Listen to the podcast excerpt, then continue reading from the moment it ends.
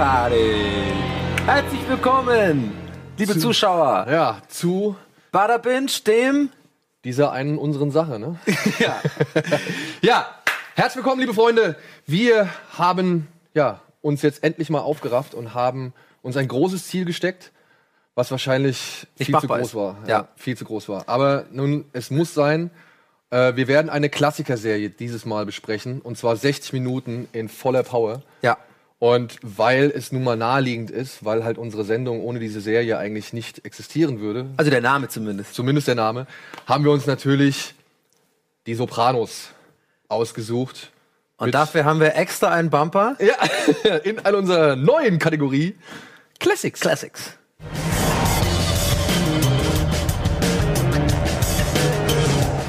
Und heute, liebe Freunde, ist es soweit. Wir haben zum allerersten Mal bei Bada Binge einen Gast auf unserer Couch. Wir haben es geheim halten können. Die Geheimdienste haben angeklopft. Ah, Jeder wollte herausfinden, wer es denn ist. Es wurde eventuell auch ein kleiner Fehler auf Twitter gemacht gestern. Eventuell hat der eine oder andere schon gesehen, wer das denn sein könnte. Aber wir haben uns halt gedacht, wir können dieses Thema einfach nicht allein bestreiten. Da muss, da muss noch eine Mannstärke und eine Fundstärke dazu. Ne? Ja. Jemand, der das genauso gern liebt und genauso gern gesehen hat wie wir. Und deswegen begrüßen wir jetzt hier mit unseren Gast.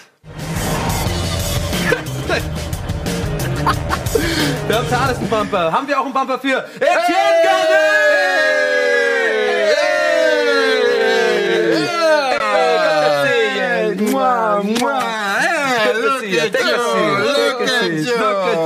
Seat. Feinen Zwirn hast du da an.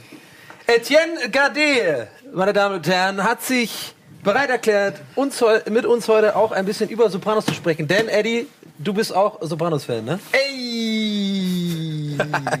Mach, ach, machen wir schon nicht Aber guck mal, wie, guck mal, wie wir aussehen. Ne? Ich finde, das ist schon. I gotta forget about it. I talked to him and went down to 15. I said, I gotta do it. Man. Mozzarella. I gotta do it. Fantastic Mozzarella. Ähm, ja, was war die Frage? Die Frage war einfach nur, ah, ist ja kein Interview, sondern wir, gehen, wir reden jetzt einfach über. Ich habe, äh, also wir können es jetzt so machen. Du hast ja schon gesagt, es ist natürlich auch an die Zuschauer draußen sehr schwierig, über Sopranos vor allem in einer Stunde zu reden, generell vielleicht auch in fünf Stunden drüber zu reden. Ich zumindest habe es viermal komplett geguckt und wir haben vorhin schon ausgerechnet, wie viel Lebenszeit ich damit verschwendet habe. Man hätte vielleicht ein paar Sprachen lernen können. Circa in der Zeit. 16.000 Stunden. Ja, stimmt. Es sind, warte mal, nee, was hast du gesagt? Wie Ja, es viel? müssen, glaube ich, 18.000 Stunden sein. 4.500 Minuten. Ah, sind, 4.500. So. sind, glaube ich, äh, eine, eine Staffel. Äh, sind die gesamten Folgen. 18.000 Stunden Sopranos. Wir können ja direkt in die Fun 88 Facts gehen, äh, die, oder in die Nee. harten Fakten gehen. 86 Folgen innerhalb von sechs Staffeln, a 55 Minuten. Und es lief von sieben und, äh, warte mal, ich habe es aufgeschrieben, es lief von 99 bis 2007. Passend, Fast ne? zehn Jahre lang? Zehn Jahre nach dem Ende von Sopranos werden wir uns jetzt endlich mal damit beschäftigen und vor allem auch mal das Ende analysieren, würde ich sagen. Ist ja quasi eine Jubiläums. So gesehen. Ne? Haben wir auch genau so gesetzt. Das, ist war ja, ganz ja gar kein klar. Zufall. Also nichts passiert hier. In unserer Ja. siebten Folge, am, ja, das zehnte Jubiläum des 2007. Ja. Egal. Aber Ja. pff, wie, wie, wie gehen wir mit dem Spoiler um? Ähm, es ist natürlich so, liebe Zuschauer, nicht jeder hat Sopranos gesehen, leider. Also eigentlich sollte es jeder gesehen haben, unserer Meinung nach. Aber wer es noch nicht gesehen hat, den beneiden wir eigentlich eher, weil der hat noch, der hat das noch vor sich sozusagen. Aber der wird natürlich in dieser Sendung gespoilert. Der wird knallhart gespoilert und deswegen machen wir auch jetzt schon gleich den Spoiler-Alarm. Der nicht kommt. Bumper ab! Ja!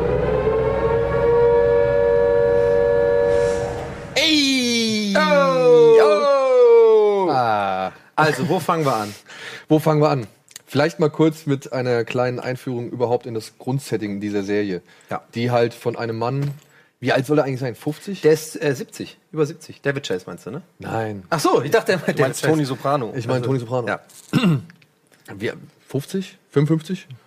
ja, sowas. Ja. Ja, es steht halt mitten im Familienleben. Ähm, die Kinder sind im Teenageralter. Er ja, hat ziemlich viel Verantwortung und er ist unglücklich, denn er ist irgendwie zeitgleich halt auch Mafia-Pate, beziehungsweise wird innerhalb, glaube ich, der ersten Staffel schon zum Mafia-Paten, also zum Capo, die Tutti Capi, keine Ahnung. Ja.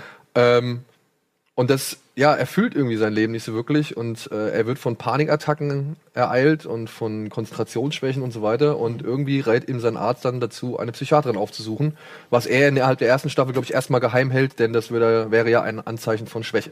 Genau, eine Therapeutin. Eine Therapeutin, Genau. genau. Und das ist eigentlich die Grundsituation. Ne? Also es geht um einen Familienmenschen, der zwei Familien hat. Die berufliche Familie Und Die La Privat- ja.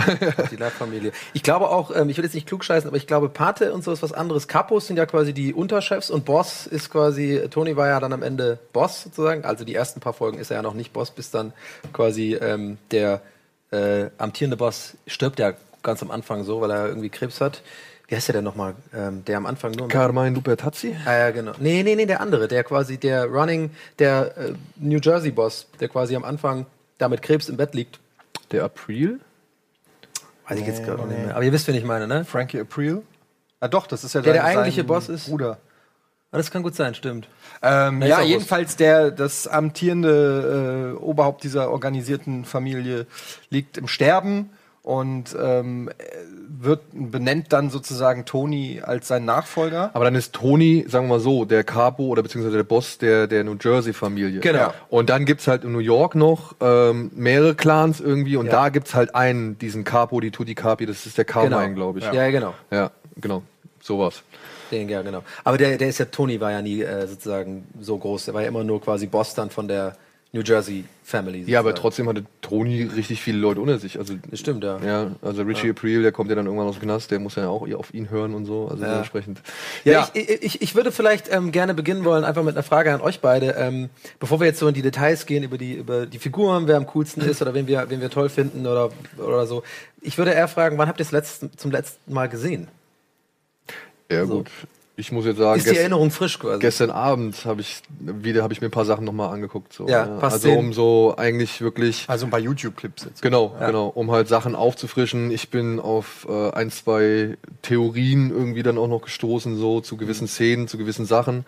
Äh, das fand ich ganz interessant und ich habe gemerkt, es war echt geil, dass selbst in so Best-of-Videos, wo halt, was ich, die besten Tode waren oder die größten What the fuck-Momente irgendwie, es gab so eine Compilation von den zehn größten Momenten in Sopranos und so, wo ich gemerkt habe, schon beim ersten Moment war ich wieder so drin. Ja, ja. Ja, also ich war wirklich wieder so drin, aber ich schätze, das ist halt aufgrund einfach dieser Zeit, die man, das ist ja wirklich eine Lebensphase, die ich mit diesem Menschen verbracht Ja, habe. So, ja, weil man, man, man fühlt sich wie Teil der Familie, habe ich immer, ja, hatte ich immer so das Gefühl. Das hat halt auch eine krasse Sogwirkung. Ne? Ähm, es ist ja auch so ein bisschen soapy, also kann man ja ruhig sagen. Es hat Voll, ja so einen ja. leichten Soap-Touch ein bisschen. Ähm, und und äh, ich habe Sopranos zum ersten Mal gesehen vor zehn Jahren. Äh, Oder, also zuerst mal gesehen, da habe ich irgendwo mal reingeseppt, ARD, irgendwie habe es nicht gerafft, war Deutsch-Synchronisation, absolut Katastrophe.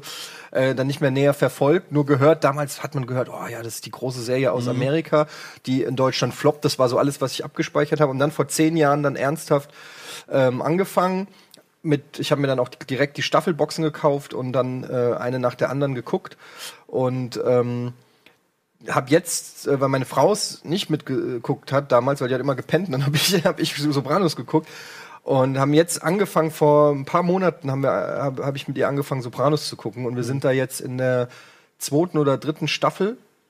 Ich weiß nicht mehr genau, ähm, welche ist die mit äh, ähm, Joe Paglianto, wie heißt er? Joe Pandoliani. Pan Ralphie. Ralphie. Ja, äh, Cifarelli ist oder- zwei, Ra Ralphie Cifarelli. Ist es die zweite Staffel? Ja, Das kommt ist, drauf an. die dritte sogar. Zweite Zwei- und dritte. Zweite und dritte, ja. Also irgendwo da sind wir jetzt und dann ähm, haben wir ein bisschen eine Pause eingelegt und ich, das Problem ist, für mich ist es nicht so ein großes Problem, aber für meine Frau, da dann wieder reinzufinden Hm. und äh, sich zurechtzufinden, weil es sind natürlich schon unfassbar viele Charaktere und ähm, wenn man es auf Englisch guckt, wir gucken es auf Englisch mit Untertiteln, Hm. ähm, dann immer zu raffen, wer ist wer und wer hat mit wem welches Business am Laufen und es wird ja auch sehr detailliert ähm, immer erklärt, wenn die da irgendwie ins Construction Business äh, gehen und man versteht dann nicht immer, wer steht zu wem, wer äh, hat jetzt was und so. Diese Familiengeschichte ist immer relativ eindeutig. Da gibt's die zwei Kinder, die sind irgendwie am Pubertieren und am Stress machen und Erziehungsschwierigkeiten Ja. und Stress zwischen den ähm, zwischen den Oberhäuptern. Aber so was das was das Mafia-Business angeht, ist nicht immer Ja. leicht zu durchschauen, wer eigentlich was da irgendwie Ja, weil es ja auch nur nebenbei stattfindet. Ne? Mir geht's aber ganz komischerweise ganz anders. Also ich kann da immer, äh, gerade Sopranos kann ich immer super schnell einsteigen. The Wire zum Beispiel habe hab ich das Problem, was du gerade ansprichst. Wenn ich The Wire mal wieder irgendwie zwischendrin, dritte Staffel rein, äh, mir reinziehe, dann bin ich immer kurz so, okay, wer ist jetzt was, wer ist jetzt gerade in welchem Stadion von seiner Charakterentwicklung und so. Aber komischerweise ist genau bei mir umgekehrt bei Sopranos. Es gibt ja auch zig so YouTube-Clips. Du kannst ja irgendwie, kannst ja stundenlang irgendwie Sopranos-Szenen einfach angucken, die irgendwie irgendwie kannst dir alle sechs Staffeln in zwei. Stunden angucken. Du kannst wirklich immer nur die Szenen so angucken. Mache ich super gerne oft. Äh, ähm, und, und da merke ich immer so, ich habe das da neulich wieder gemacht, mir wieder äh, eine Szene angeguckt, ich glaube die Szene, wo Christopher ähm, in diesen in diesen in diesen Laden geht und so dis disrespected wird irgendwie bevor Von dem Bäcker? von dem Bäcker, ja. Wo er zu dem Dicken sagt, so, hier, geh raus. Ja, ja, genau. Dann so dann, äh, also du willst mir sagen, ich könnte jetzt rausgehen, deine Freundin ficken und danach wiederkommen Ja, und dann ja, hättest genau. du mein, mein Ja. Zeug da bereit. Fand ich- Finde ich eine, eine meiner Lieblingsszenen. Ich bin ja eh großer Christopher-Fan, beziehungsweise Paulie Christopher, so diese, dieses, die, dieses Duo find, fand ich immer so mit, mit am besten. Ähm, da habe ich das angeguckt, diese Szene, und direkt wieder Bock gehabt, einfach weiterzugucken. So. Weil, weil- ich war direkt drin in der Story, komplett drin. Ich wusste genau, in welchem Stadion Christopher da ist, dass er das struggelt, weil er nicht wirklich so respektiert wird und sowas und, und dieses ganze Ding, das fand ich cool. Ich wollte auch noch mal kurz sagen, ich am Anfang, fand ich inter- interessant, du hast ja gesagt, du hast es so wahrgenommen als irgendwie, ja, so eine Serie, die irgendwie floppt in Deutschland und irgendwie gar nicht so richtig. Mir ging es ähnlich. Ich habe das auch so am Rande mitbekommen, Sopranos. Ein Freund von mir hat das mir empfohlen, irgendwie vor sieben, acht Jahren oder sowas. Und ich habe das dann angeguckt und fand die erste Folge richtig scheiße, weil ich habe das falsch eingeordnet. Ich dachte, das wäre so eine Art Komödie. Ich dachte so, hä, weil das so ein bisschen lustig ist, oh, Mafia-Boss muss irgendwie zum Therapeuten. Dann dachte ich, das geht, wird in so eine Richtung gehen. Hab das also ganz, diese ganzen tiefgründigen Sachen von David Chase, die in der ersten Folge ja auch sind. Er hat ja auch Regie geführt in der ersten Folge und im Finale nur. Dazwischen ja gar nicht. Das wissen auch viele Leute gar nicht, glaube ich.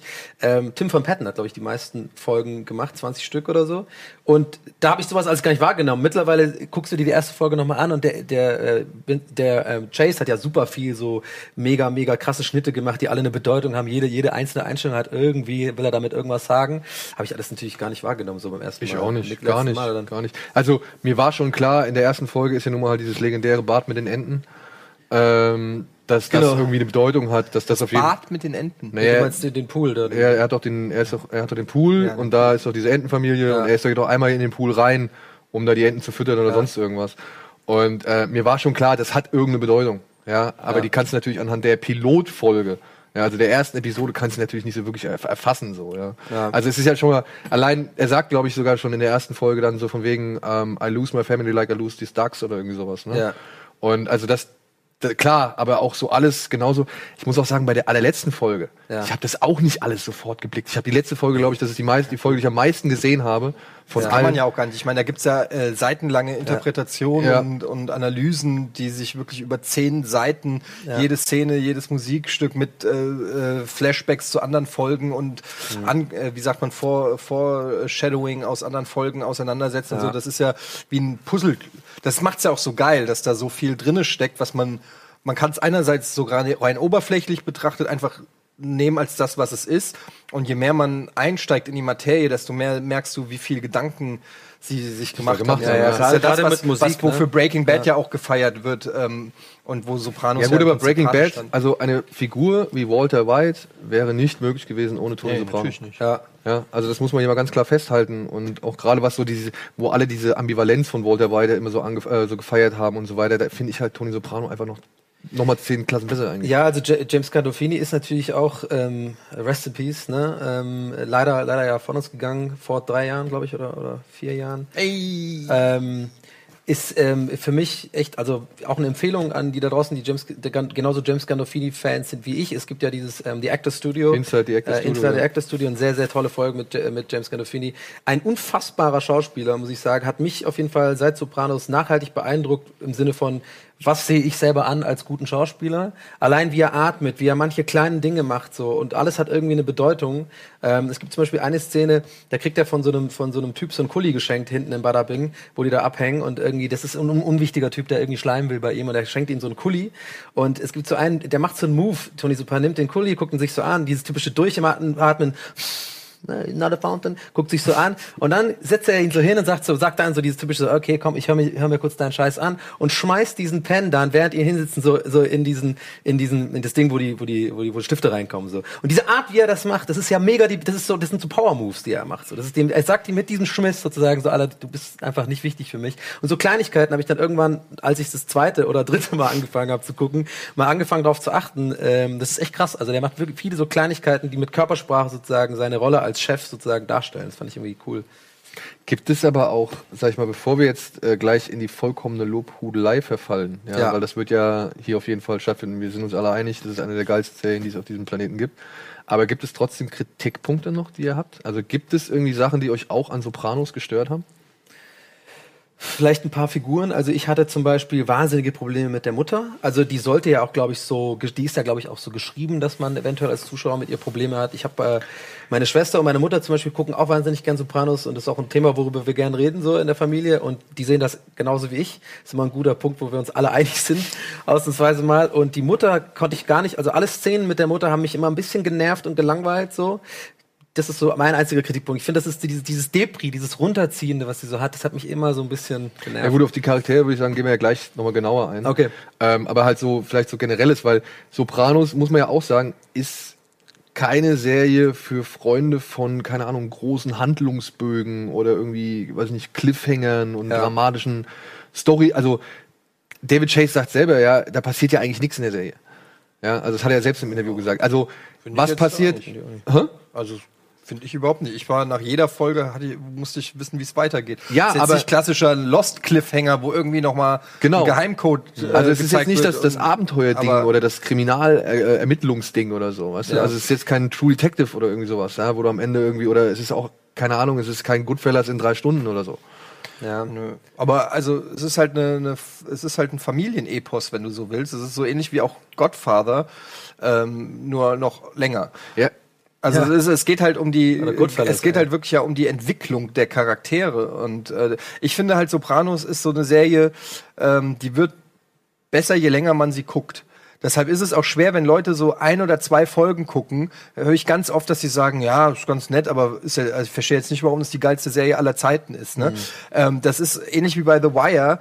Ähm, wirst du belohnt, wenn du dran bleibst, ja? Und du musst vielleicht auch wirklich mehrere Folgen gucken, weil das hat nicht diese, wie du schon sagst, diese Kurzzeitbefriedigung, die heutzutage Serien irgendwie haben, wo nach einer, in einer Folge ist alles klar und dann kommt der Cliffhanger und dann willst du wissen, lebt er noch oder lebt er nicht oder so, sondern der Weg ist das Ziel so ein bisschen bei Sopranos und die, wie sich die Charaktere entwickeln. Und du wächst mit den Charakteren. Man darf nicht vergessen, die Serie lief ja zehn Jahre lang oder was in Amerika ähm, und die Leute haben quasi über ein Zeit, also die sind mit den Charakteren quasi gewachsen. Also das ist was AJ an- und Meadow, Ja, ne? und Ja, das ja. ist halt was anderes, wenn du äh, das durchbinscht sozusagen, als wenn du über zehn Jahre hinweg immer ähm, mit diesen Charakteren wächst und merkst, okay, der ist jetzt auf dem College, äh, jetzt macht er das, jetzt ist er hier, jetzt ist das.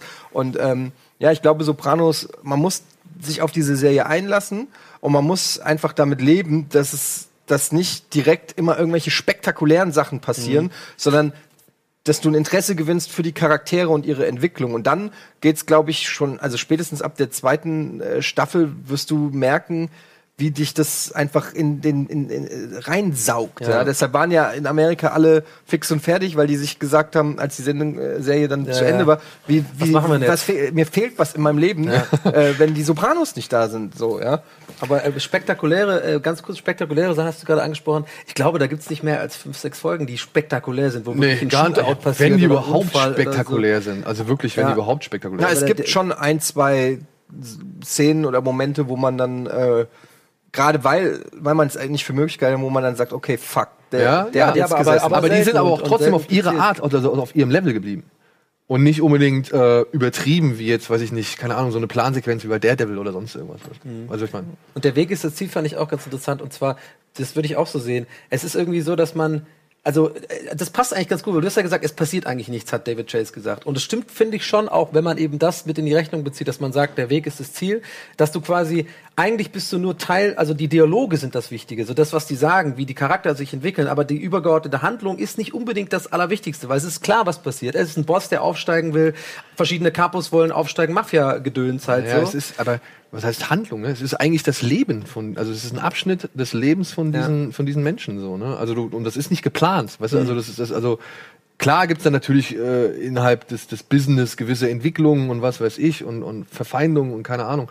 Aber alles im allem zeigt dir ja eigentlich nur die Serie, ne, wie es halt ist innerhalb dieser Zeit. Ja, aber ich meine, das, das macht es ja auch gerade interessant, dass du irgendwie das, du, du bist wie so ein Voyeur, der die Chance kriegt, ähm, eine Familie oder irgendetwas zu sehen, wozu er normalerweise nicht die Chance hätte. Und es ist dadurch, dass es, dass es so bodenständig einerseits ist, äh, ist es auch glaubwürdig. Weil wenn es dann so übertrieben wäre und irgendwie äh, Tony Soprano würde Drehkicks verteilen und ständig irgendwelche Leute zersägen Ja. und was weiß ich, dann würdest du irgendwann äh, dir denken, ja, okay, das ist mir jetzt zu spektakulär und das ist, glaube ich nicht. Aber halt die so Sachen, usual, ne? genau, aber Ja, die ja. Sachen, die er erlebt, nämlich dass irgendwie, was weiß ich, seine Tochter datet irgendeinen Typen, der ihn geil findet und ihm nachstreben will. Und er will aber eigentlich für seine Tochter nicht, dass sie einen Gangster datet oder so. Mhm. so. Also so ganz so Sachen, wo man sagt, ja, genau, wie ist denn das eigentlich? Oder was ist denn, wenn sein Sohn ihn oder seine Tochter ihn damit konfrontiert, was er eigentlich beruflich macht und er sagt irgendwie, ja, ich arbeite bei der Mülldeponie oder sowas. ja. Und sie sagt, ja, ey, hallo, ich bin, und sie, du, du weißt, sie ist schlauer, sie ist eigentlich die intelligenteste in der Familie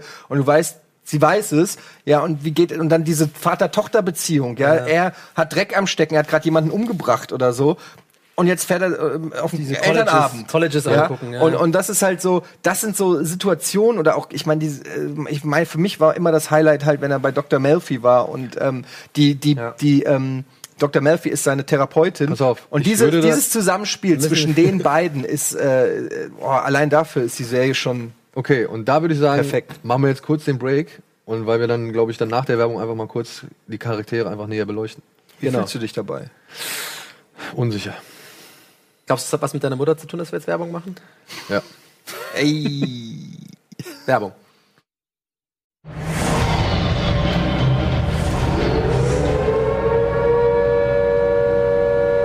Alarm! Wir sind zurück bei unserem großen, wie soll man sagen, Rückblick auf eine der besten Serien aller Zeiten, unserer Meinung nach.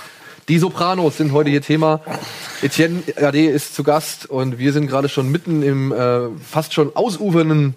Ja, Etienne hat ja Gefasel gerade schon gelandet. seine Braveheart-Rede gehabt. Ja. Ich habe schon, hab ihn schon auf dem Pferd gesehen, als er. Also ich würde sagen, wir, wir verarbeiten uns mal an den Figuren ab, oder? Also es Ja. ähm, wäre vielleicht am besten, um dann halt auch so diesen, vielleicht den Werdegang dieser Geschichte, dieser Lebensabschnittsphase dieser Familie dann irgendwie zu beschreiten. Ja, ich hatte noch eine Sache, die ich noch sagen wollte, auch zu dem Thema ähm, so dieses Dabeisein, Voyeur sein und sowas.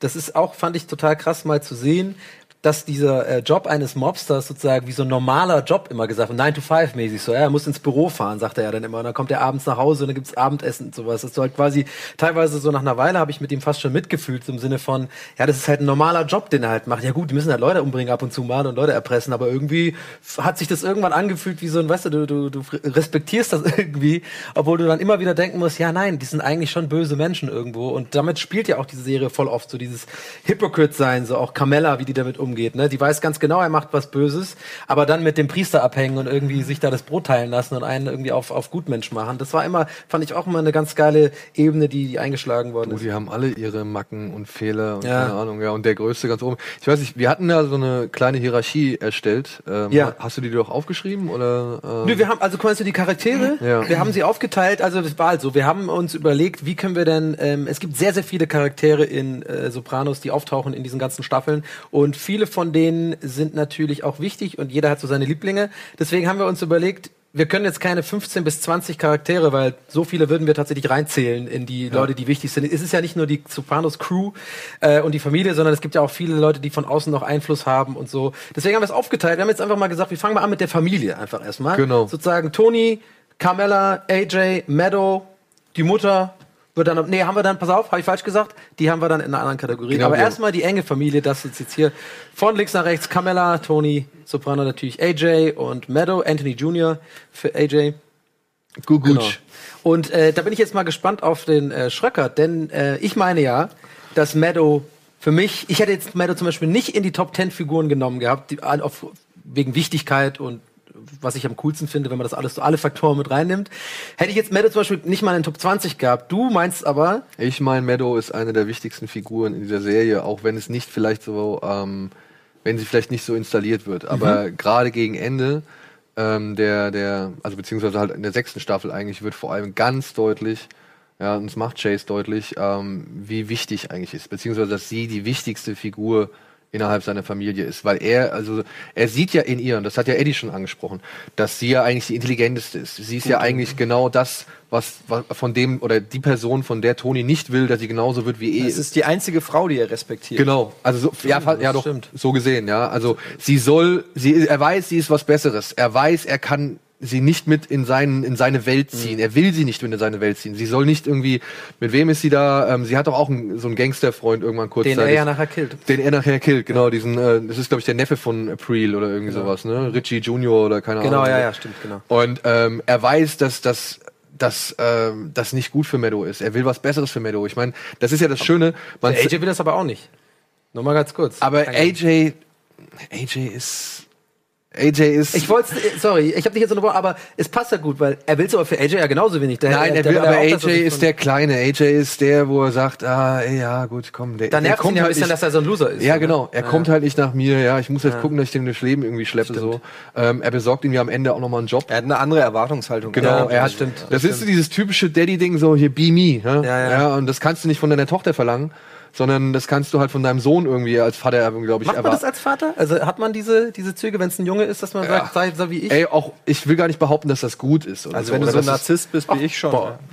Also bei Daniel fände ich es, glaube ich, gut, bei Eddie weiß ich nicht. Nein, aber es geht ja jetzt nicht nur darum, dass wir versuchen, irgendwie unsere Kinder zu guten Menschen zu entwickeln, sondern es geht auch darum, dass die dieselben Charakterzüge und dieselben Vorlieben und was sie sich und Leidenschaften irgendwie vielleicht entwickeln sollen. Dass das unser Traum ist, ja. Ich meine, guck mal, wie viele Ärzte wünschen sich von ihren Kindern, dass sie halt auch Arzt werden oder oder oder keine Ahnung Piloten oder keine oder was weiß ich. Irgendwann werden sie halt sagen, nee, mach's lieber nicht, weil ja. aber so weißt du, es war ja früher so dieses Denken und ich glaube aus so einer Zeit kommt ja Toni.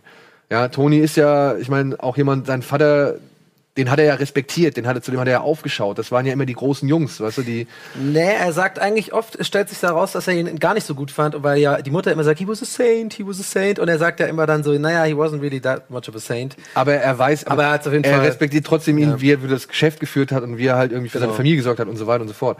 Und weil all das Meadow nicht repräsentiert, ist Meadow meiner Ansicht nach die wichtigste Figur in seinem Leben. Und Also das Gute quasi. das Gute und halt auch, das merkt man dann in der Folge, ja, jetzt, wir spoilern, ähm, er wird ja irgendwann von Junior in den Bauch geschossen Mhm. und äh, liegt dann ja im Koma. Und dann gibt's ja diese, diese Traumsequenz, Das wo fand ich übrigens, weil wir bei Kritik sind, fand ich ein bisschen, die fand ich nicht so geil, die Folgen. Die Traumsequenzfolgen.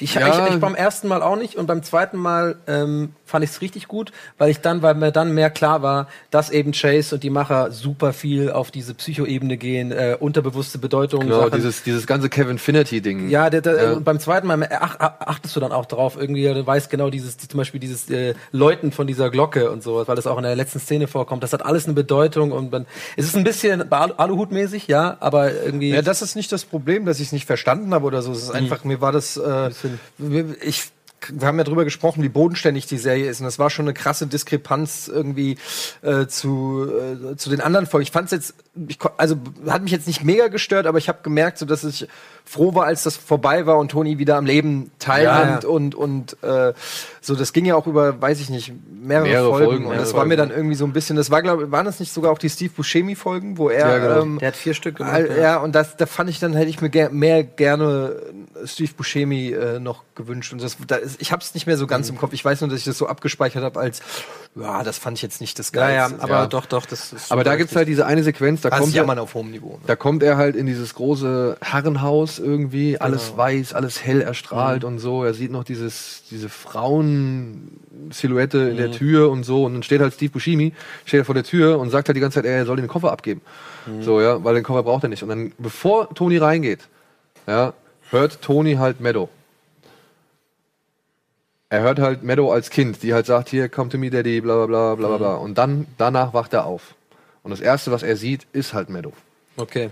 Ja, Ja, das finde ich sehr interessant. Ich glaube, da, da bist du an was dran. Ich habe das nicht so wahrgenommen, aber ja, das äh, macht schon Sinn, was du sagst, dass vielleicht Meadow immer so. Aber im Sinne von, sie, sie spielt ja trotzdem, also auf der Oberfläche ist ja Meadow diese Coming-of-Age-Geschichte sozusagen. Also sie, sie, sie geht die Pubertät durch, hat einen Freund, will irgendwie Drogen nehmen, da ist irgendwie, also, ne, da Daddy ist, will ihren Freund Daddy interviewt und so. Also sie ist das normale Zeug so. Nur halt, dass der Vater ein Mafia-Boss ist so. Aber ähm, ich muss sagen, dieses ganze, diese unter, also quasi dieses untere Level, die Met, also nicht Meta-Ebene, sondern das, was du gerade gesagt hast, hatte ich gar nicht so auf dem Schirm. Deswegen hätte ich Meadow nicht mit reingenommen, weil ich sie nicht so als offensichtlich äh, äh, wichtig empfinde wie die Top 15 Du, Leute. geb- aber das macht Sinn, was Ich gebe geb dir ja recht, ne? Die, die Figur, ich meine, die wird halt irgendwie gezeigt, wie sie für eine Mathe-Prüfung lernt, wie sie dann irgendwie bei Chris, Ja. glaube ich, Speed kaufen will, damit ihre Freundin ja. irgendwie besser studieren kann, ähm, die dann da mit dem Afroamerikaner irgendwie anbandelt und Ja. Toni ja voll den Hals darauf habt und den ja schon gleich irgendwie auf Anhieb irgendwie aus dem Haus jagen ja. möchte und so Sachen halt, ja. Das sind so typische Teenager-Dinge. gehasst. nicht, nicht, weil er ein Afroamerikaner ist, also der, der spielt ja so einen kleinen Smartass. Ja, ja. So ein, äh,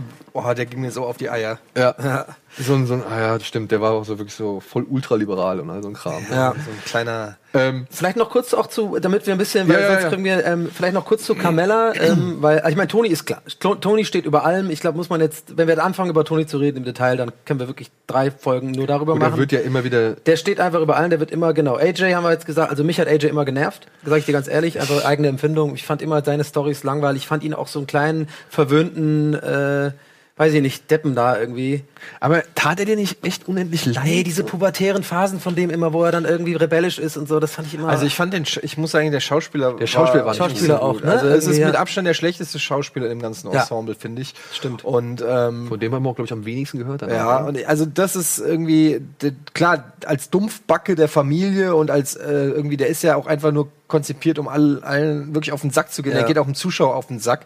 Aber wenn es eine Rolle gibt, wo man sagt, okay, bringt den um, dann hätte, hätte, ich, hätte ich auf jeden Fall meine Stimme auch für AJ gegeben. ja. Obwohl Ähm, ich finde die Szene herzzerreißend, wo er sich umbringen will und Toni ihn dann aus dem Pool da rausfischt. Ich finde, es tut mir leid, ich, äh, ich möchte Ja, niemals klar, gut, als Vater in der gleichen Situation stecken. Niemals. Aber es ist halt natürlich auch krass, weil ähm, je älter er wird, wenn er dann auch in die Pubertät kommt, die Serie fängt ja an, da ist er noch ein kleiner Bub, Kleiner ne? Bengel, kleiner, dicker Junge, und wird dann halt äh, kommt in die Pubertät, hat dann hängt dann irgendwie mit anderen äh, ab. Und die wissen natürlich über die Nachrichten oder über Vermutungen, Ja, äh, wer er ist und finden das dann halt voll cool, dass sie mit AJ abhängen, ähm, weil sein Vater halt äh, ein fetter Crime Boss ist und finden das halt irgendwie cool. Und er nutzt das natürlich dann auch aus, um in seiner Clique irgendwie äh, an Bedeutung zu gewinnen. Aber man, wenn man halt die Serie guckt und den Werdegang kennt, weiß man, was er für eine arme Wurst ist und halt unter dem Schatten dieses Patriarchen groß geworden ist, der ähm, so selbstbewusst und so mächtig ist und er ist natürlich, wie du es gesagt hast, er schafft es nicht allein auch schon von äh, aufgrund seiner Anlagen, weil er halt auch einfach ein bisschen doof ist. Ähm, ist ja so. Äh, er, er, er weiß aber auch selber, er ist intelligent genug, um zu wissen, dass er nicht das Potenzial hat, um in die Fußstapfen seines Vaters äh, äh, zu äh, stapfen.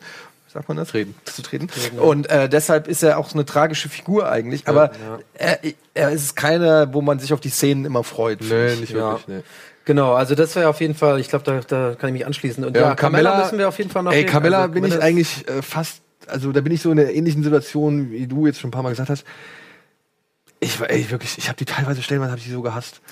Nee, ich, ich fand die so falsch, ey, wirklich. Die hockt da mit ihrer scheiß Riesenvilla irgendwie, ist gelangweilt vom Leben, keine Ahnung, der Typ geht fremd, ja gut, ja, das gehört für die halt zum Business die, dazu. die Gomar haben ja die Mafiosis. Ja. äh, Ähm, aber diese ganze Geschichte mit dem Pfarrer, ich fand das alles so verlogen. Und da muss ich halt, wie heißt sie, ähm, Die Rolle oder die Schauspielerin? die Schauspielerin? Äh, äh, äh, Ja. äh, Eddie, nee, Eddie äh, Falco. Falco, genau. Falco.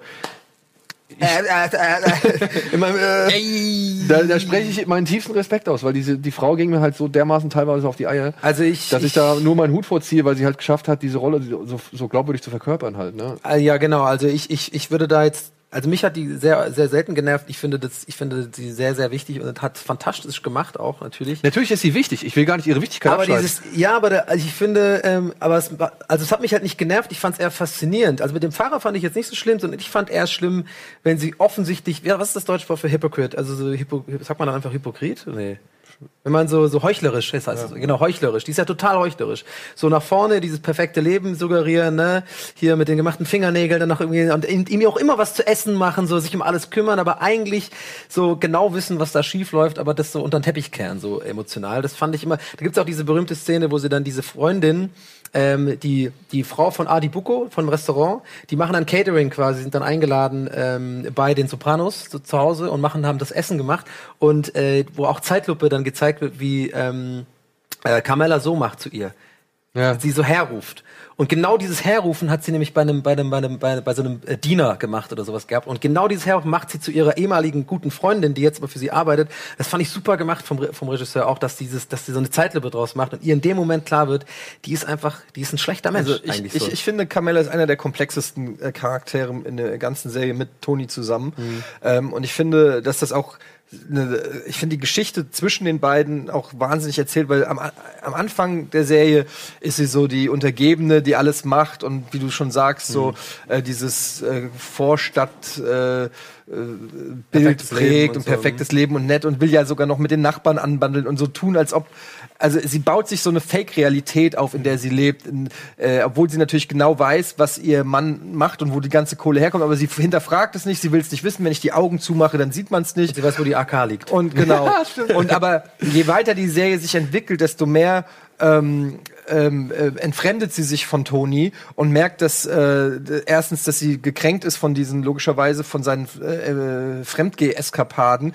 Ähm, sie merkt, dass sie selber auch noch Verlangen hat. Sie lüstet nach dem Pfarrer, sie lüstet nach ähm, Dem Lehrer. äh, Furio. Furio. Furio. Und Ach. ähm, sie merkt einfach, dass, dass ihre Leidenschaft auch äh, immer wieder aufkommt und sie die nicht unterdrücken kann. Sie merkt, dass sie, ähm, sie auch wenn die Kinder aus dem Haus sind, dass sie dann auch nichts mehr zu tun hat. Und dann kommt's ja immer mehr Richtung Scheidung. Die streiten sich immer mehr. Toni zieht aus und zieht da in seine Garage rein und was weiß ich.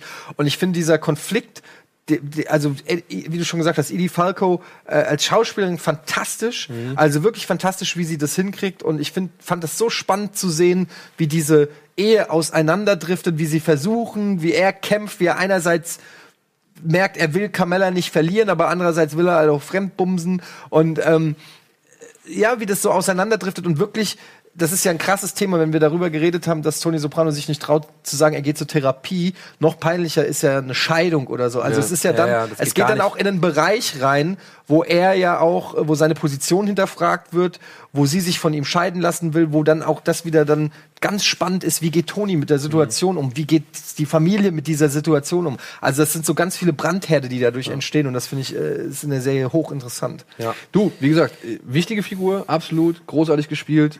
Aber ich muss sagen, ich habe halt zeitweise mich nie wirklich drauf gefreut, wenn wieder irgendwie ein Stress mit ihr kam. Weil ich halt irgendwie, keine Ahnung, ich wollte dann ja auch wissen, irgendwie, dass Toni oder keine Ahnung, äh, irgendwelche anderen Geschäftsgeschichten. Äh, Ja, man hat ein bisschen, ich habe teilweise äh, auch irgendwie manchmal mitgefühlt mit Toni, weil er wurde ja teilweise dann doch manchmal sogar zu Unrecht beschuldigt, wenn sie irgendwie an seinem Hemd riecht. und dann war aber er es war ausnahmsweise mal nicht eine Gumma. Und dann hat man so ein bisschen, weil ja, wirklich aber die es war Psychologin war. ausnahmsweise und so. mal nicht. Ne? Ja, aber, die aber anderen trotzdem. Male ist es so. Ja, Ja, also ich würde das nicht gutheißen, ne? aber kommt mal- wieder zurück. War gut. Gut, So, wir äh, müssen, wir, wir, Familie abgehandelt. Genau, wir müssen natürlich dann, genau, also wir haben die Familie, ich habe ja eingangs gesagt, wir haben es ein bisschen unterteilt in, in Grüppchen. Dann müssen wir kurz abfrühstücken, würde ich sagen, äh, die Verwandtschaft haben wir gesagt. Ja, wir Ähm, müssen erstmal kurz Werbung machen. Ach, wir müssen Werbung machen? Ich war wieder, ey, ich war zu voreilig. Aber da könnt ihr euch drauf freuen. Gleich kommt die Verwandtschaft nach der Werbung. Bis gleich.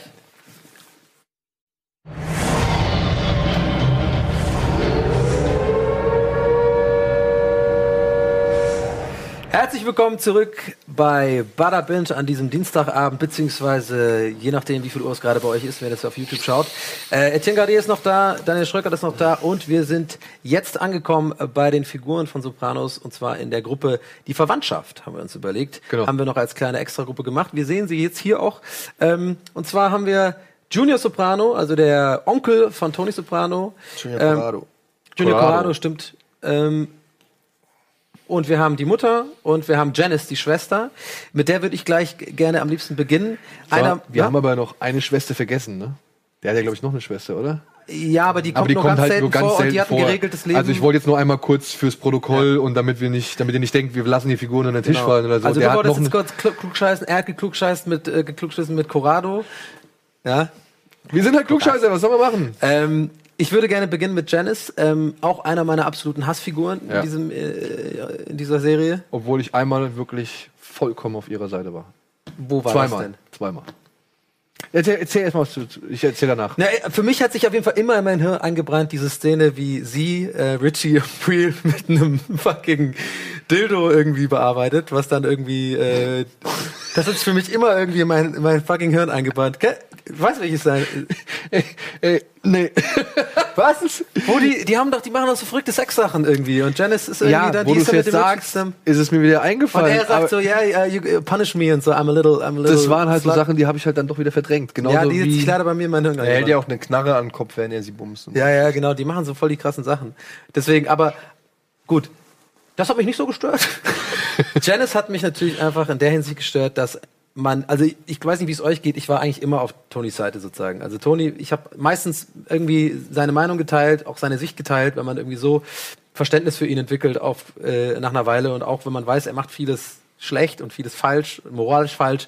Irgendwie war ich sehr oft ähm, ja, geneigt, irgendwie Toni zuzustimmen. Und gerade in Bezug auf Janice ist ja einfach, äh, sie ist ja die Hölle für ihn. Sie macht ihm das Leben ja einfach nur schwer, immer ihre komischen Phasen, die sie dann durchlebt. Und er sieht das ja immer schon kommen. Er ist ja immer schon, der schüttelt ja schon vorher mit dem Kopf, wenn die irgendwie eine neue Phase einleitet gerade. Und er weiß ja schon, das wird schief gehen. Er hat immer recht. Weil sie ja doch irgendwie nur Geld haben will, die ist ein bisschen geldgeil, die geht. Die, dann am Ende ist sie auch noch eine richtige Mafiosi-Frau, äh, äh, so, ne? Was, was sie am Anfang gar nicht ist. Die kommt ja als Hippie mit ihren lockigen Haaren da an, so kommt gerade von irgendeinem Festival, glaube ich, Ja, ist irgendwie. verachtet die ganze Welt ja eigentlich auch so gesehen. Ne? Ja. Also sie, sie stellt die Welt ja immer in Frage und, und äh, hält sich ja eigentlich für etwas Besseres, beziehungsweise, weiß ich nicht, gut, Guteres, kann man so Ja, sagen? ja, Also, ja, ja, doch, doch. ja, also sie ist genauso Hypocrite äh, Genau. wie eigentlich ziemlich viele Figuren in dieser Serie. Ja. Und wenn, als sie dann mit, ähm, wo wurde sie denn nochmal zu dieser krassen Mafia-Frau, als sie mit Richie, nee, da war sie am Ende Nee, mit, also sie hat, sie war erst mit Richie liiert, genau. den, und da ist meine erste Szene, wo ich für sie bin, als sie in die Fresse boxt, nachdem sie sagt, ist doch scheißegal, wenn dein Sohn schwul ist. Ja. Ja, und äh, sie ihn dann umbringt, weil das macht halt auch Richie April, also der Darsteller, ziemlich geil, wie blöd der auf einmal aus der Wäsche guckt, als sie dann wirklich mit dem, äh, den Abzug Ja, betätigt. ja. Da war ich für ihr, da habe ich gesagt, ja geil, mach. Weil der Typ war vorher voll der Arsch. Ja, Also wirklich, das war schon. Der ist der schlimmste B. aber es war übrigens nicht Richie, das war der, ähm, wie heißt der denn nochmal? der war, die war später mit Bobby Baccarat äh, zusammen. Ja, das am Ende, aber die war doch auch, die war doch auch kurz liiert mit, und nicht Richie, sondern hier, ähm, Mit Ralphie? Mit Ralphie war die doch auch. Die haben doch, das war die Sexgeschichte, mit Ralphie war, hatte die diesen. Okay, jetzt, ja, okay, alles klar. Den hat sie mit dem, du das kann ich mir vorstellen. Weiß ich nicht mehr, wen von beiden. Ralphie dann, Nee, ich, Richie eher. hätte sowas nicht gemacht. Nee, Richie ist ja super oldschool. genau. Also der würde sowas nicht mitmachen. Der, den haben wir, den hab, also den habe ich, der, vor dem habe ich Angst gehabt auch einfach. Ja, der war auch echt wirklich fies. Wie er diesen einen Koch da äh, die ganze Zeit so, also das Geld haben mit diesem Pizzabäcker.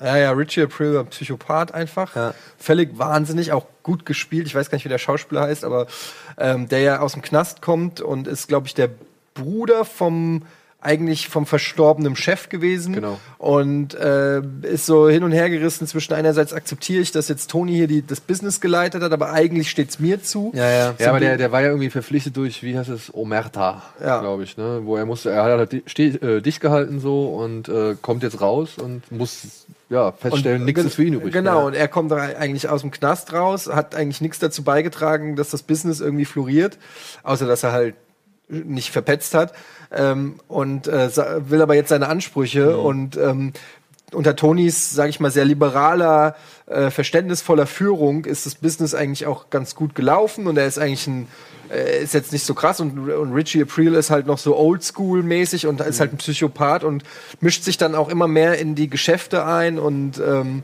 funkt Tony so dazwischen und Tony ist immer so am, muss immer so diplomatisch einerseits mit seinen Jungs und sagen, ey, lass den, der, der steht unter meinem Schutz und andererseits, ey, Richie, bau keine Scheiße, du Vollidiot und muss da immer so vermitteln und das bringt ihn halt immer in Teufels Küche und es passt eigentlich zu Janice, weil da waren wir, Ja, weil genau. Janice ist, ist eigentlich auch so ein ähnlicher Charakter, weil sie auch äh, ein Psychopath ist und sie ist eigentlich intelligent, aber sie ist, sie wird immer machtgeiler, sie wird geldgeiler und ähm, sie nutzt Toni halt aus von vorne bis hinten. Ja. Aber sie, sie ist auch so ein Gutmensch, sie tut immer so nach vorne, als ob es ihr immer um ein größeres Gut geht. Aber in Wahrheit geht es ihr immer nur um, um ihre Ihr persönliche äh, Bereicherung, ihre persönlichen Interessen und ähm, aber auch hier fantastische Schauspielerin Ja. und ich finde das so toll, dass diese Serie es schafft, so viele Charaktere zu machen, die man liebt zu hassen. Ja. Also das ist wirklich, die Serie ist voll, du hast gesagt, mit Olivia, mit seiner Mutter. Ja, die- also ähm, so schlimm. Wo wirklich, wo man wirklich einfach, da stellen sich die Haare auf in jeder Szene, Ja. wo die kommt, aber das spricht ja auch wiederum für David Chase, was der für Charaktere Ja, geschaffen hat. Ja, und da gibt's ja viele davon. Genau. Ja, also da, da ja, Janice auf jeden Fall abgefrühstückt, da, das haben wir jetzt gut, glaube ich, zusammengefasst. Ja, ähm, die Mutter hast du jetzt gerade schon angesprochen. Ich glaube, da mehr, mehr muss man dazu auch fast nicht sagen, wie du es gerade gesagt hast. Da würde ich mich eins zu eins anschließen. Einfach eine eine Figur, die man liebt zu hassen. Dieses ständige deprimiert sein, dieses Durchseufzen, dieses äh, kein Verständnis, Selbstmitleid. Äh, Selbstmitleid, dann ihm hinterm Rücken gehen, ne? den Mord, also den Mordanschlag hat sie ja im Endeffekt äh, durch in die Mit Wege Corrado, geleitet. ne? Mit Corrado, zu dem wir jetzt gleich kommen. Also die hat ja ihn, die beiden sind ja eh ein ganz gefährliches Duo immer gewesen. Also äh, ich als Zuschauer hatte immer Schiss, wenn die zusammen im Auto fahren, weil ich immer wusste, die setzen mir jetzt ein Floh ins Ohr, was dem Ganzen gar nicht gut tut. Aber jetzt nur mal, nur mal kurz so eingehakt. Ähm, ich meine, man sieht ja auch immer mal wieder so Sz- Szenen aus der Vergangenheit und unter welchen Bedingungen diese Frau quasi dann in die, ich meine, die ist ja relativ, die hat ja relativ lange Zeit so gesehen, noch länger als Carmella quasi die ganze, das ganze Welt, Ja, ja. die ganze, das ganze Arbeitsmilieu quasi mitgekriegt, so, ne? Ähm, habt ihr trotzdem versucht, Verständnis für sie aufzubauen? Wie Null, sie dann ich war? nicht. Ich gar nicht. Mir Weil das ging mir dann doch immer mal wieder so. Ja? Ne? Also, dass ich halt wirklich gedacht habe, ja, ey, es ist kein Wunder, dass die Frau so geworden ist. Ne? Das ist ja eigentlich Mhm. eine manipulative Bitch. Ja, die ihrem Sohn permanent irgendwie die Wunde aufreißt, ein schlechtes Gewissen macht, irgendwie versucht immer irgendwo in so einem unsicheren Schwebezustand Ja, ja. zu halten zwischen du bist für mich verantwortlich und du hast aber trotzdem zu sagen, äh, zu machen, was ich zu sagen habe. ja. Weißt du? Also das ist so, das ist halt wirklich eine verdammt fies manipulierende Persönlichkeit. Vor allem, es wurde ja auch in einigen Szenen tatsächlich sogar richtig gezeigt, dass sie wirklich manipulativ, also mit Absicht sich dumm stellt oder mit Absicht etwas, zum Beispiel diese, diese Haushälterin, die sie dann hat, die Toni Ja. für ihn, die sie ja mit Absicht sabotiert. Also Ja. da sieht man sogar dann auch zum ersten Mal so, dass es nicht nur Vermutung ist, sondern ich glaube, das ist so wirklich das erste Mal, dass du wirklich siehst, sie macht etwas, tut etwas so hin, um das nachher dann drauf zu schieben, dass sie so alt ist und das nicht kann und so. Das fand ich auch ganz interessant, diese, ich glaube, das hat Chase oder das haben die auch nur genommen, diese Haushilfe, um das zu zeigen, sozusagen, als Beispiel zu haben, wie verrückt diese Frau Ja. eigentlich ist. So, ja. Da gab es halt leider in Bezug auf die Mutter, gab es eine großartige Szene, aber auch eine echt furchtbare Szene, finde ich. Ähm, als Tony rausfindet, dass seine Mutter quasi mit äh, ähm, an diesem Mord verantwortlich war und auch noch Sachen dem FBI, glaube ich, gesteckt hat oder so, oder zumindest da irgendwie mit, im FBI zugange war. Und da hat sie doch diesen Schlaganfall. Dann kommt er ins Krankenhaus, wo sie auf der Bar liegt. Ey, das ist Das so ist fies. Und Ja, das ja. ist so gut gleichzeitig, ja. Ja, ja. Also für die, die es nicht gesehen haben, ja, ich meine, er packt sie halt und ist wirklich kurz davor, seine Mutter, die eh schon gerade irgendwie kurz vorm Abnibbeln ist, nochmal zu erwürgen auf dem, auf der Krankenbahre und die, die Pfleger müssen ihn weghalten und so und wie sauer der da ist, ja. Ja, ja. Das ist halt auch wieder diese ganz große Klasse von, von James Gandolfini, wenn der halt wirklich in einer, weiß ich nicht, in einem Moment, ähm, keine Ahnung, echt ein ganz lieber Kerl sein kann. Mhm. Und dann aber auch wirklich, ähm, man erinnert sich zum Beispiel an diesen, an diesen Kampf mit Ralphie, was das für ein Tier dann auch gleichzeitig das, wird. das, das, was ich so krass finde, ist, du hast es ja auch so ein bisschen erwähnt mit dem Stift und so. Er hat ja manchmal sowas Kindliches, wo auch AJ bei ihm durchflackert, ja. Ja. wo er sowas ganz Naives hat, wo er sich an irgendwelchen Sachen freut, er bringt irgendeinen Spruch, über den er sich selber beömmelt, oder irgendwelche Banalitäten im Alltag, wo er, wo man so richtig sieht, wo er so ein verschmitztes, sympathisches Lachen hat, ja. Mhm.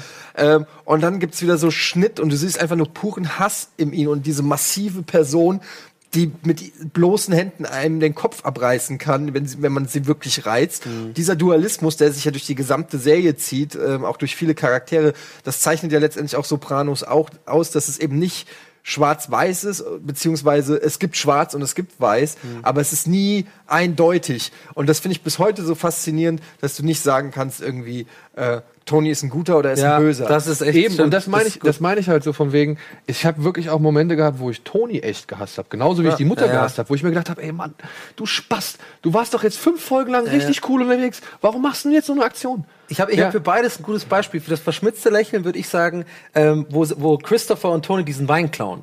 Das weißt du, war da geil. sehen die zufällig diesen offenen, dann sind so auf die alten Tage, wir klauen jetzt diesen Wein, dann trinken sie den abends ein Steak dazu und so. Aber du eigentlich weißt, er, er ist jetzt gerade nett zu ihm, aber eigentlich hat er schon längst gerade in der, glaube ich, in der Phase geplant, dass Ja. Christopher ein Problem ist. Weißt du, so dieses, dieses Verrückte einfach, so dieses komplette Two-Facige. Jetzt machen wir einen lustig, aber eigentlich hat er schon mit dem so ihn auf dem Schirm, dass er vielleicht etwa irgendwie gerade ein bisschen ihn hintergeht. Und als anderes Beispiel, wo man ihn hasst, glaube ich, äh, was auch gut passt zu dem, was du meintest, dass er so ein krasser, kräftiger Kerl ist. Ich liebe diese Szene, wie er reinkommt und einfach nur einen verprügelt, weil er Stärke beweisen will. Er kommt rein in den Raum, alle sind da am Kartenspielen, ja, alle sind am Essen, einer kocht im, im hinten im Badabing und oder ich glaube nicht im Badabing, doch hinten im Badabing. Und da, da ist gerade kommt so ein bisschen auf so dieses, er wird in Frage gestellt als Chef so. Irgendwie, seine Stärke wird in Frage gestellt. Ich glaube, weil er irgendwie schwach war in irgendeinem Moment so. Und er kommt rein und scannt den ganzen Raum ab und sucht sich den stärksten. Und zwar ist es einfach nur so ein Soldier gewesen, der so mega gut gebaut ist. Ah, ja, ich glaube, Den verprügelt ja, er dann. ich glaube, den verprügelt er, weil Ja. er irgendwie sagt so von wegen, was hast du gesagt oder warum Ja, hast du er Kühl- sucht einen Kampf Warum einfach. hast du den Kühlschrank hier so Ja, ja, zugeknallt genau. und so? Ich glaube aber da in dem Moment war das wieder so ein bisschen der Narzisst Toni, der ja schon immer irgendwie so ein bisschen mit seiner Figur zu kämpfen hat. Was, und, und ich weiß, in der Szene gibt es nämlich, das ist so eine, eine Szene, die sich Ja. mir eingebrannt hat, in, den, in dem Moment, in der Sequenz, da gibt es so eine Szene, wo Toni den Körper von ihm so abscannt. Ja, hab ich doch gemeint, er sucht den Stärksten. Ja, Der ja, wird- nee, ich glaube, ich glaube, in dem Er ist so Moment eifersüchtig, ist er eifersüchtig. Nee, ich habe das ganz anders interpretiert. Ich habe das wirklich genommen, ich glaube, das ist ein Moment der Schwäche. Alle sind da versammelt. Er muss jetzt mit einer Aktion, die sind ja wirklich barbarisch quasi, die, die, wie, die, wie die sich beweisen sozusagen. Ja, er muss jetzt den, den, den Stärksten im Raum verprügeln, damit alle wissen, aller, ich bin noch hier der Geilste, ich bin noch der Stärkste. Ich kann das hier locker noch auch mit so einem jungen Hüpfer aufnehmen und den verprügelt er dann Es einfach. er zieht sich auch die Ringe so vorher ab. Das Ja. ist mega gut auch von der Regie gemacht und so. Ich fand eine Szene, die mich geschockt hat, weiß ich noch, war ähm, da, als Tony kokst. Äh, hinten im mit Adriana, ne? äh, mit im, im Jahr irgendwie da, da und da flirten sie sogar und man denkt so oh, oh der wird doch jetzt nicht äh, Mhm. Kurz davor, Chris Moltisantis äh, Frau vögeln aber irgendwie im Hinterzimmer äh, vom vom Casino oder so und da kokst der irgendwie und das fand ich so erschütternd weil er davor immer so ein klarer Kopf war Mhm. und irgendwie hat mich das total enttäuscht in dem Moment von ihm. Es ist total bescheuert, weil er bringt Leute um, er schlägt Leute zu Klumpen, aber, aber kaum nimmt er Koks, denkt so, ah, das geht zu weit. Ja, aber das war irgendwie, das war so ein Zugeständnis, dass er auch so willenlos ist, irgendwie, dass er seine Disziplin verliert oder so. Ich weiß nicht, irgendwie hat, hat mich das, ähm, ich weiß nicht, ich habe eh ein Problem so äh, mit Koksern immer. Das, das sind immer so Leute, die mir suspekt sind, sag ich mal. Und äh, Toni, ich Passt ich, ja. Das passte nicht zu ihm. So, das fand ich irgendwie scheiße so. Ähm, naja, Ja, wir müssen aber zurückkommen Genau, auf die wir Mutter. müssen zurück, wir, wir, wir, wir driften, es geht einfach nicht anders, Ja. aber ihr merkt, Nee, was ich noch kurz anmerken wollte zur Mutter, da gibt es ein, diese eine echt, leider, die mussten, konnten glaube ich nicht anders machen. Die, die Frau ist ja gestorben während, Mhm. den, während der irgendwie dritten Staffel und so, deswegen ist sie ja quasi noch aus der Serie gestorben. Da gab es so eine das Szene. wusste ich zum Beispiel gar nicht. Ja, da gab es so eine Szene, da haben sie einfach den, den Körper von irgendjemand genommen und haben halt ihren Kopf draufgesetzt. Ja, okay. Das ist so einer ihrer letzten Auftritte. Mhm. Und das sieht man halt, wenn man, also das, das siehst du schon. Ja, und das fand ich halt so schade, dass sie da so eine Szene basteln mussten und das nicht ganz richtig. weil die Schauspielerin verstorben ist. Die ist oder? verstorben, ja. Haben sie es besser hingekriegt als Rogue One? Mit, mit, mit diesem dem Typen da. Wie heißt der nochmal hier? Den sie da. Naja. Äh, du weißt schon, was Peter meine. Cushing. Genau. Ähm, kurz zu Corrado. Ähm, auch finde ich zum Beispiel. War meine erste Lieblingsfigur. wie, Das ist Tonys Onkel. Ja, ja, genau. Finde ich zum Beispiel auch eine Figur, äh, wollte ich jetzt auch gerade sagen, die ich eigentlich gemocht habe am Anfang. Äh, auch immer so ein bisschen auch ein gewisses Verständnis für ihn hat. Er ist ein alter, stolzer, alter, stolzer Mann, der einfach nicht haben kann. Auch, dass er da Boss werden will und so. Hast du immer das Gefühl, er lässt sich ja auch nur beeinflussen von seinem Narzissmus. Von, von dem, was andere von ihm denken, sozusagen. Merkst du ganz oft, gibt so kleine, kleine Szenen, kleine Blicke, wo, wo du merkst, okay, er muss jetzt hier aber beweisen, dass er eigentlich der Chef ist und das Ganze dann initiiert mit dem anderen, mit der anderen Crew, ne, dass er das dann einleitet. Und if you come here next time, you better come strapped, sagt er, sagt er ja zu Tony. Äh, und dann kommt er natürlich mit Waffe und so. Und die kriegen das hin. Aber irgendwie, ja, ich, ich bin durcheinander gerade. Irgendwie, was ich sagen will, ist, er ist so eine Figur, die ich irgendwie immer gut gefunden habe, aber wo ich immer dachte, der ist gefährlich für Tony von, von Anfang an. So. Und das mochte ich dann wieder nicht, weil ich bin ja Tony-Fan. Also für mich ist das der Comic Relief der Serie. Ich finde äh, Junior Corrado mit Abstand den lustigsten Ja, Charakter. muss ich auch der- sagen. Ich hab's sehr oft. Ich finde der, der auch den Schauspieler wieder grandios und er hat so ein spitzbübisches. Äh, er ist ja so, äh, je älter er wird in der Serie, ähm, es ist so, es ist so ein bisschen auch wie Livia. Er wird immer seniler, aber er hat noch so ein bisschen Rest. Äh, Smartness übrig, die ihn gefährlich macht, ja, mit der er noch Sachen beeinflussen kann und auch immer noch versucht, auch wenn er, weiß ich nicht, die Hälfte der Serie nur noch zu Hause in seinem Apartment rumhockt, weil er halt nicht äh, anders kann. Mit Bobby. Ähm, Oh, geil, die beiden. aber er hat, er, er ist, er ist so, so ein kleiner Louis Define Charakter irgendwie so. Er ist so, er, er war mal eine große Nummer irgendwie, oder er war nie eine große Nummer, aber er war mal bei den Großen dabei und er, er, er will und er, ich bin immer noch da und ich sag hier, ich bin der El- Rangälteste und so. Keiner nimmt ihn wirklich ernst, aber er pockt da drauf und er hat halt seinen Handlanger Bobby, der halt ein Gutmensch ist, der alles für ihn tut, der super lieber Typ ist im Prinzip, ähm, der immer für ihn da ist und der sich alles anhören muss von ihm. Äh, die ganze Serie muss er sich den Scheiß von Junior Corrado anhören. Und ähm, ich mag den Charakter.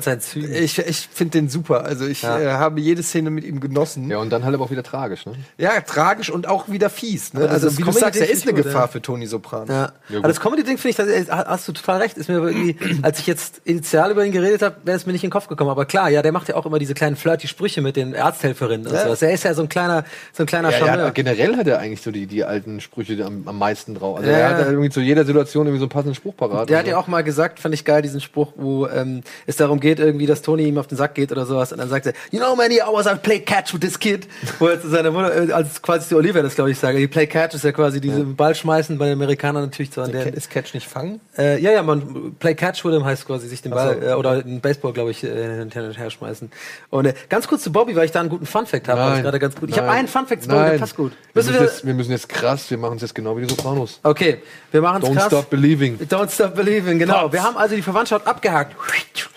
Wir müssen uns aber, glaube ich, gar nicht so krass beeilen, denn wir können es ja, ja jetzt schon ankündigen, dass Wir machen einfach eine weitere Runde. wir machen eine weitere Runde, Freunde, weil ähm, es bringt euch ja nichts und uns auch nichts, wenn wir hetzen. Es gibt so viele Charaktere. Wir haben einfach spontan entschieden, der Eddie bleibt noch hier sitzen. Wir machen heute, ey, wir machen, wir nehmen zwei Folgen auf. Wir nehmen zwei Folgen auf. Wir machen quasi einen krassen Cliffhanger, das, was die Sopranos nie gemacht haben. Und wir sehen uns wirklich nächste Woche. Und ihr habt jetzt hoffentlich viel Spaß mit NDA. Oder Ach so, wir sind schon am Ende, ne? Ja. Ah, vielleicht wird okay. es ja auch eine Doppelfolge. Vielleicht wird es auch eine Doppelfolge. Vielleicht wird es auch eine Doppelfolge. Das kann ich mir aber nicht vorstellen. Lasst euch überraschen. Heute ist Frank Buschmann zu Gast, oder? Heute ist Frank Buschmann zu Gast. Das würde ich mir auf jeden Fall angucken. Eine sehr gute Banz hat, Matz hat der Andreas mitgebracht. Das wird lustig. Buschi. Also bleibt dran, äh, viel Spaß, danke fürs Zuschauen und wir sehen uns im zweiten Teil vom Sopranos Special. Butter Binge, Eddie Schröck und ich reden weiter über Sopranos. Bis dann. Tschüss. Ey!